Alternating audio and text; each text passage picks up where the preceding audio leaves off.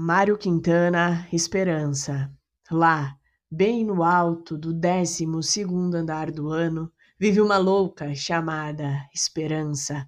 E ela pensa que quando todas as sirenas, todas as buzinas, todos os reco-recos tocarem, atira-se e ri, oh, delicioso voo! Ela será encontrada miraculosamente incolume na calçada, outra vez criança, e, em torno dela, indagará o povo: Como é teu nome, meninazinha de olhos verdes?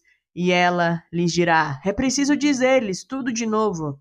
Ela lhes dirá, bem devagarinho, para que não esqueçam: O meu nome é Esperança.